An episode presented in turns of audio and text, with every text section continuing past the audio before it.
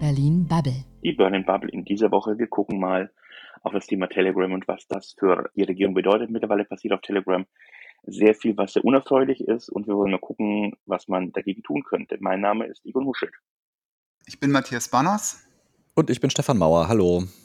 Hervorragend. Matthias, du hast dich ein bisschen mit dem Thema beschäftigt, auch was zu diesen Themen im Koalitionsvertrag steht. Magst du das mal ganz kurz zusammenfassen?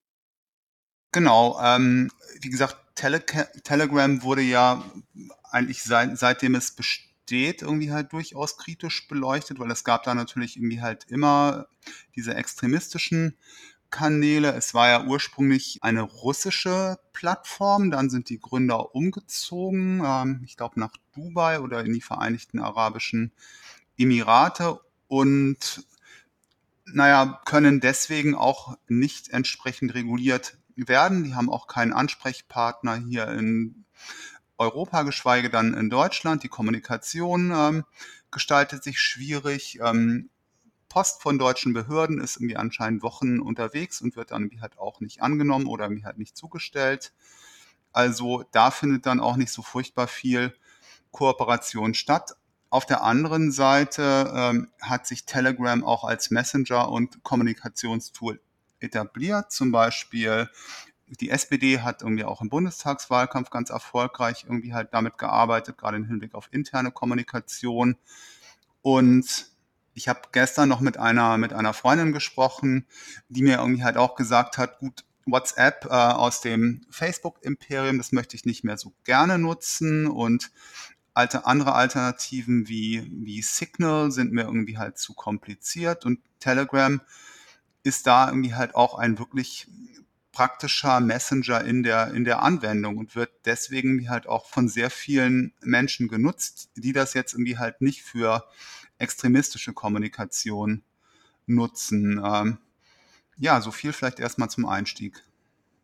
Ja, da sollte man vielleicht dann auch so ein bisschen dazu sagen, also diese ganze Debatte, die jetzt gerade stattfindet darüber, ob es zum Beispiel eine Klarnamenpflicht geben soll bei Telegram oder ob in Deutschland der Dienst eventuell sogar ganz gesperrt werden könnte, etc. Ganz oft sind solche Diskussionen eine Nebelkerze und ich habe das Gefühl, das ist auch jetzt wieder der Fall, weil ganz viele von den Dingen, über die wir jetzt reden, also dass in Telegram Sachen abgesprochen wurden, sich Leute radikalisiert haben, in Gruppen zu irgendwelchen Anschlägen aufrufen etc. Das wissen wir ja alles ohne diese ganzen Regelungen und trotzdem haben ja die Behörden in ganz wenigen Fällen nur was unternommen. Und das ist ja das, was wir eigentlich uns mal klar machen müssen. Erstmal haben das ganz oft nicht irgendwelche Polizeibehörden recherchiert, sondern eben Journalistinnen und Journalisten. Und dann wurde trotzdem nicht darauf reagiert. Und jetzt, wo also gegen Ministerpräsidenten zum Mord aufgerufen wird, jetzt fangen sie langsam mal an aufzuwachen. Und jetzt rufen alle, oh, wir brauchen eine Klarnamenpflicht. Und wie du schon sagtest, Matthias, Telegram ist nicht kooperativ mit äh, Regierungen und darauf ist auch der ganze Spaß aufgebaut. Also der Gründer ist ja aus Russland geflohen und hat Telegram also äh, speziell so aufgebaut, dass er gesagt hat, ich möchte eben nicht mit irgendwelchen Behörden kooperieren, und das Spannende ist ja auch, äh, dann das nur am Rande, die Verschlüsselung von Telegram ist gar nicht so stark wie zum Beispiel die von Signal oder sogar die von WhatsApp. Also das ist ein, ein wirklich undurchsichtiger Service, aber ihn zu regulieren, wird einfach in der Form, wie wir uns das vorstellen, nicht funktionieren. Und äh, ich finde es auch wirklich bemerkenswert, dass wir da jetzt drüber diskutieren, anstatt darüber zu diskutieren, warum wir nicht die Informationen, die wir haben, und das sind gar nicht so wenige, und man kann die eben auch aus Telegram rausziehen, auch ohne dass man da irgendwelche neuen Gesetze erlässt, warum wir die nicht nutzen. Ich glaube tatsächlich, dass du da einen Punkt hast, Stefan, nämlich es ist einfach zu bequem, jetzt erstmal die Schuld nach Telegram zu schieben und damit tatsächlich sich zu beschäftigen, statt sich Gedanken zu machen, wie man einfach mit Leuten umgeht, die sich, egal auf welcher Plattform, dazu verabreden, einen Ministerpräsidenten umzubringen. Und wir diskutieren natürlich auch ganz konkret darüber, was dann irgendwie halt möglich wäre. Ne? Und die Maßnahmen, die irgendwie halt zur, zur Debatte stehen, da sind wir natürlich irgendwie halt auch sofort beim Thema, ähm, beim Thema Netzsperren, irgendwie halt über, über die Provider. Das wäre irgendwie halt eine Möglichkeit. Eine andere Möglichkeit wäre natürlich, ähm, Druck auszuüben auf, ähm, auf Google und Apple, dass irgendwie halt die App aus den entsprechenden App Stores rausfliegt. Ne? Das ist eigentlich das, was man, ähm, was man irgendwie halt machen könnte. Naja, also auch da wieder, ne? Äh, würden wir dann also den ebenfalls gewinnorientierten Unternehmen Apple und Google die Entscheidung überlassen, ob sie finden, dass Telegram in Deutschland ja vertrieben werden darf oder nicht?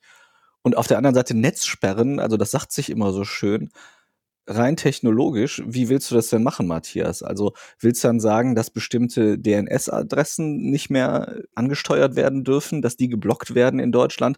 Dann, dann holt sich halt äh, Telegram anderen Server. Also es ist nicht so trivial, dass man einfach sagt, ja, wir schalten da jetzt was ab und dann funktioniert das nicht mehr, sondern es ist im Gegenteil eine ziemlich, man braucht dafür eine ziemlich mächtige Infrastruktur, die dann am Ende wieder eine Zensurinfrastruktur werde, die, die man ganz einfach auf andere Sachen auch noch aufschalten kann, wenn es gerade opportun ist.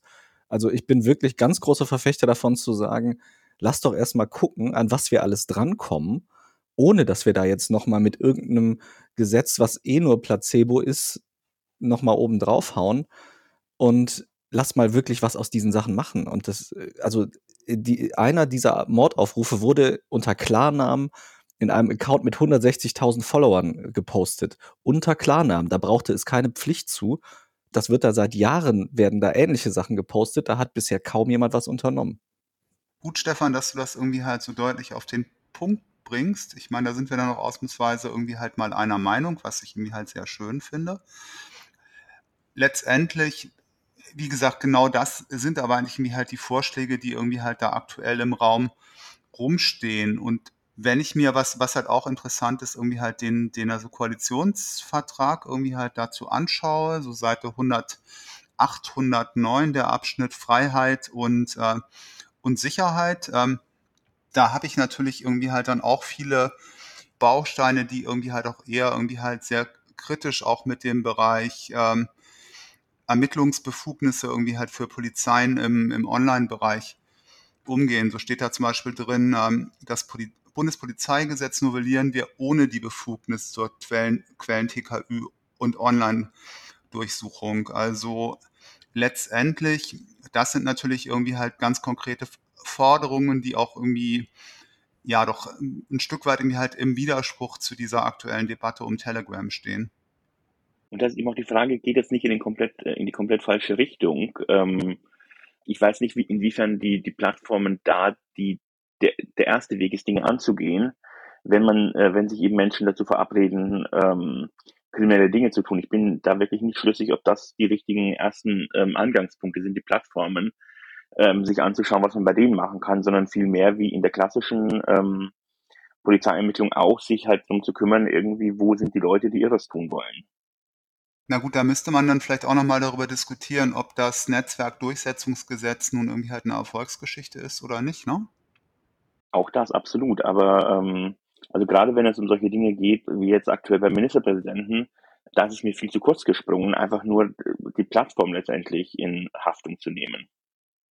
Ja, und guckt euch mal an, also jedes Mal, wenn irgendwelche Ermittlungsbefugnisse ausgeweitet wurde, wurden ein Beispiel, wie also immer mehr Sicherheitsbehörden inzwischen den Staatstrojaner einsetzen dürfen, das ist fast immer, wenn man das dann mal rückblickend anguckt, während der Debatte sind immer alle ganz aufgeregt und sagen, die Polizei braucht das.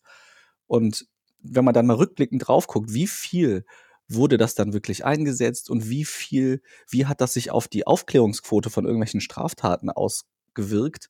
Und da sieht man eigentlich ziemlich eindeutig, das Einzige, was da wirklich wirkt, ist was zu tun gegen den Personalmangel, gerade bei der Polizei der ja inzwischen bei über 20.000 äh, Menschen liegt, meines Wissens. Da ist es wirklich so ein Pflaster, dass man sagt, ja, dann können die jetzt leichter ermitteln. Wie gesagt, gerade bei Telegram, man kann in diese Gruppen ja relativ einfach rein und mitleben, lesen. Und ganz viele Leute posten da unter ihren Klarnamen. Und selbst wenn sie das nicht tun, kann man eben mitlesen, was sie planen und dagegen vorgehen. Das wurde nur bisher nie ernst genommen von den Ermittlungsbehörden. Jetzt plötzlich gibt es ein paar Sachen, die ernst genommen werden. Und anstatt dann eben zu sagen, okay, dann lass doch mal die ganzen Sachen angucken, die wir haben, wird dann gleich gesagt, wir müssen das irgendwie überregulieren. Und wie gesagt, das geht überhaupt nicht. Aber ähm, da würde ich eigentlich ganz gerne irgendwie halt mal so ein bisschen aufräumen und, und trennen, weil ich finde, wir haben da eigentlich zwei äh, Stränge, an denen wir irgendwie halt diskutieren müssen. Das eine ist wirklich konkrete Polizeiarbeit, Befugnisse und da könnte ich mir irgendwie halt sogar mehr vorstellen, einfach um irgendwie halt bei ganz konkreten Fällen irgendwie halt einfacher tätig werden zu können, weil, wie gesagt, das zusätzliche Personal, das kann ich mir irgendwie halt nicht schnitzen. Ich könnte aber durchaus als Gesetzgeber ähm, den Sicherheitsbehörden ihre Arbeit irgendwie ein Stück weit erleichtern. Das ist aus meiner Sicht der eine Diskussionsstrang. Und der andere Diskussionsstrang, da ist man dann halt wieder bei dem Thema, äh, Netzsperren, Plattformregulierung, was wir irgendwie halt nicht wollen. Also äh, finde ich, landen wir recht zwangsläufig irgendwie halt bei dem ersten und äh, dann wäre eigentlich irgendwie halt meine Position, dass es sinnvoll, sinnvoll ist, die Befugnisse für, den, für die Sicherheitsbehörden auszuweiten. Was fehlt dir denn noch, Matthias? Also wie gesagt, ich finde gerade irgendwie halt beim Thema Quellen-TKÜ und und Online-Untersuchung, da ist durchaus noch Spielraum. Und das so klar im, äh, im Koalitionsvertrag zurückzuweisen und irgendwie halt abzulehnen, halte ich für falsch.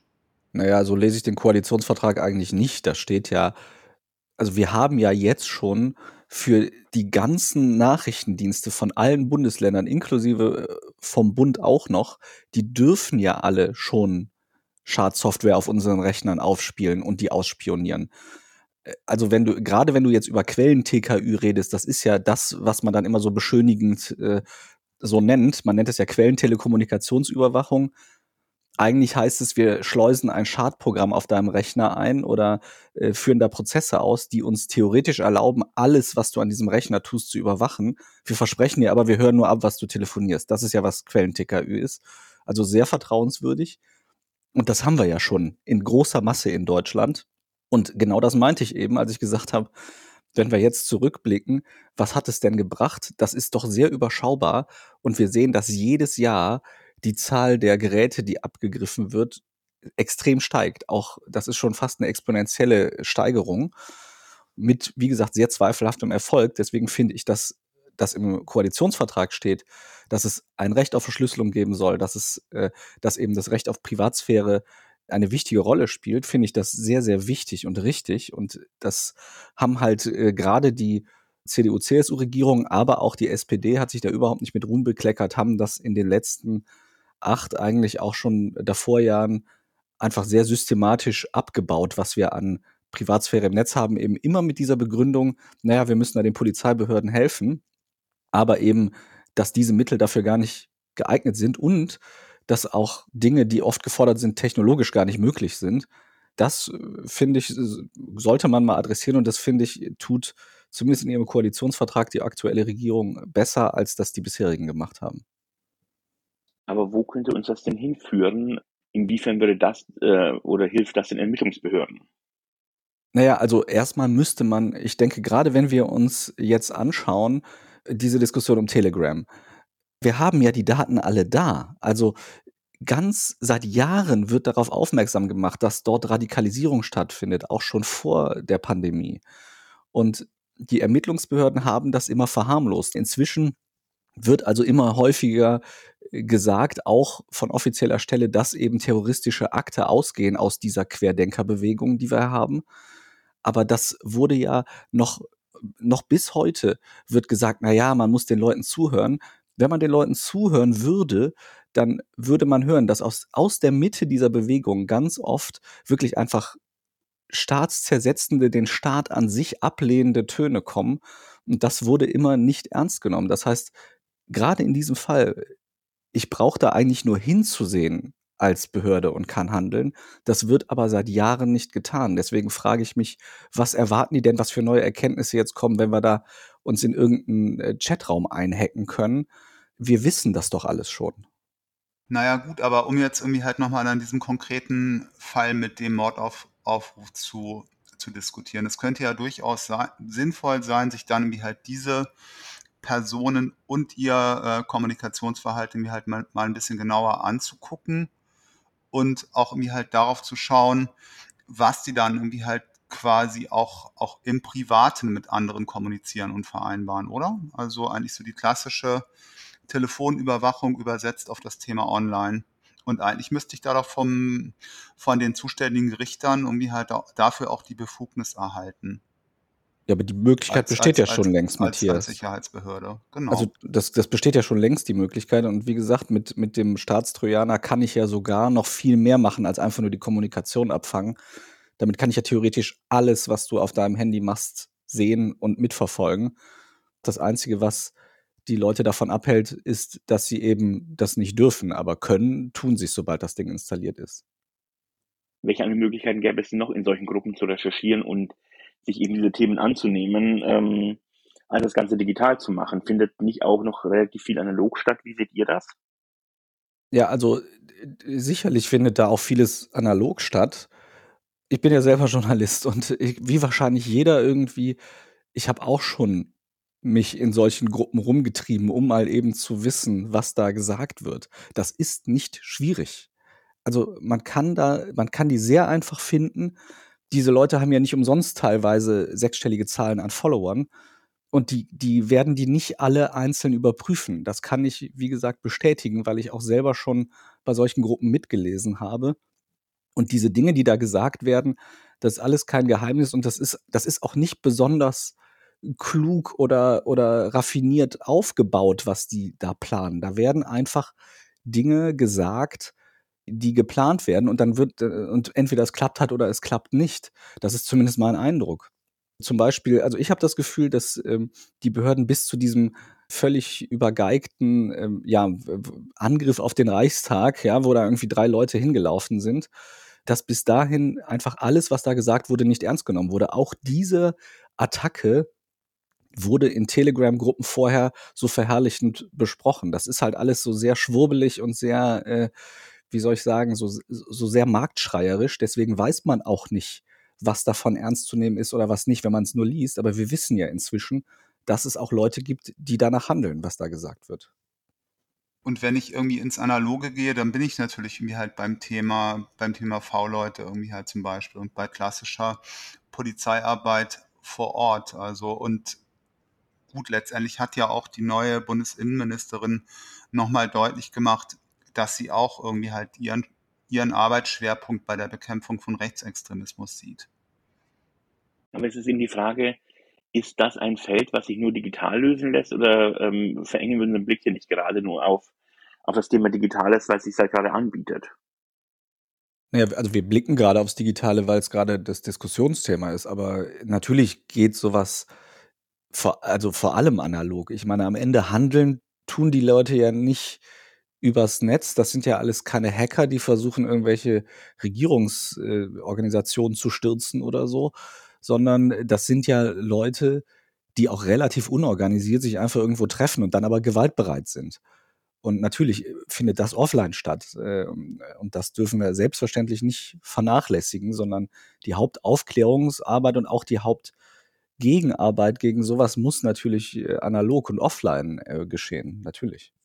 Und gerade für die analoge Offline-Arbeit ist natürlich das Digitale auch ein Stück weit von Vorteil, ähm, weil ich mich natürlich auch mit, mit etwas Geschick ähm, so platzieren kann, dass ich auch in den jeweiligen Gruppen die passenden Informationen bekomme und erhalte. Also eigentlich ist da irgendwie halt das Digitale sogar von Vorteil für die, für die Arbeit vor Ort, dass das alles irgendwie halt so schön transparent ist.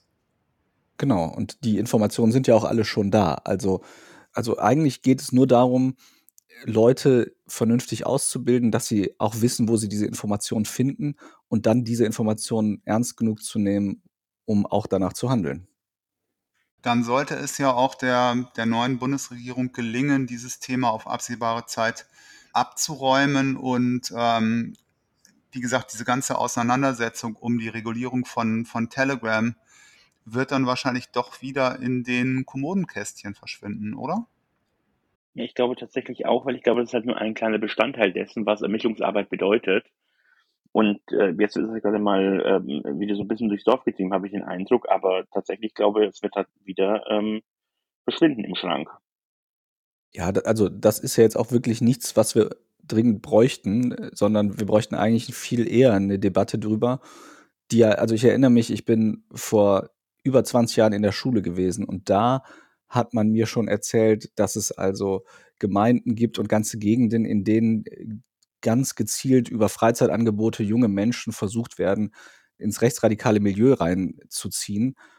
Und das ist ja nur ein Teil dieser Medaille. Also wir reden hier darüber, dass eine, eine Minderheit sich aber immer weiter radikalisiert und von äh, ja, einem gesellschaftlichen Konsens ablöst.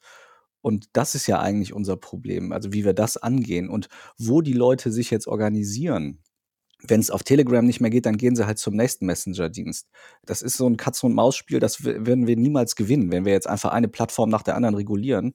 Das Einzige, was wir damit erreichen, ist, dass wir die Leute, die es regulär nutzen wollen, einschränken. Deswegen, also das sind alles Probleme, die müssen wir bei ihrer Wurzel packen und die liegt ganz woanders als dabei, welchen Messenger-Dienst die Leute benutzen.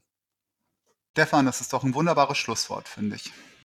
Es freut mich. Absolut. Vielen Dank, liebe Runde. Vielen Dank und liebe Zuhörerinnen, liebe Zuhörer, wir freuen uns natürlich über, über Follows, wir freuen uns über, über Kommentare und wünschen euch noch eine schöne Zeit. Danke auch von mir. Ciao, ciao. Tschüss. Das war Berlin Bubble.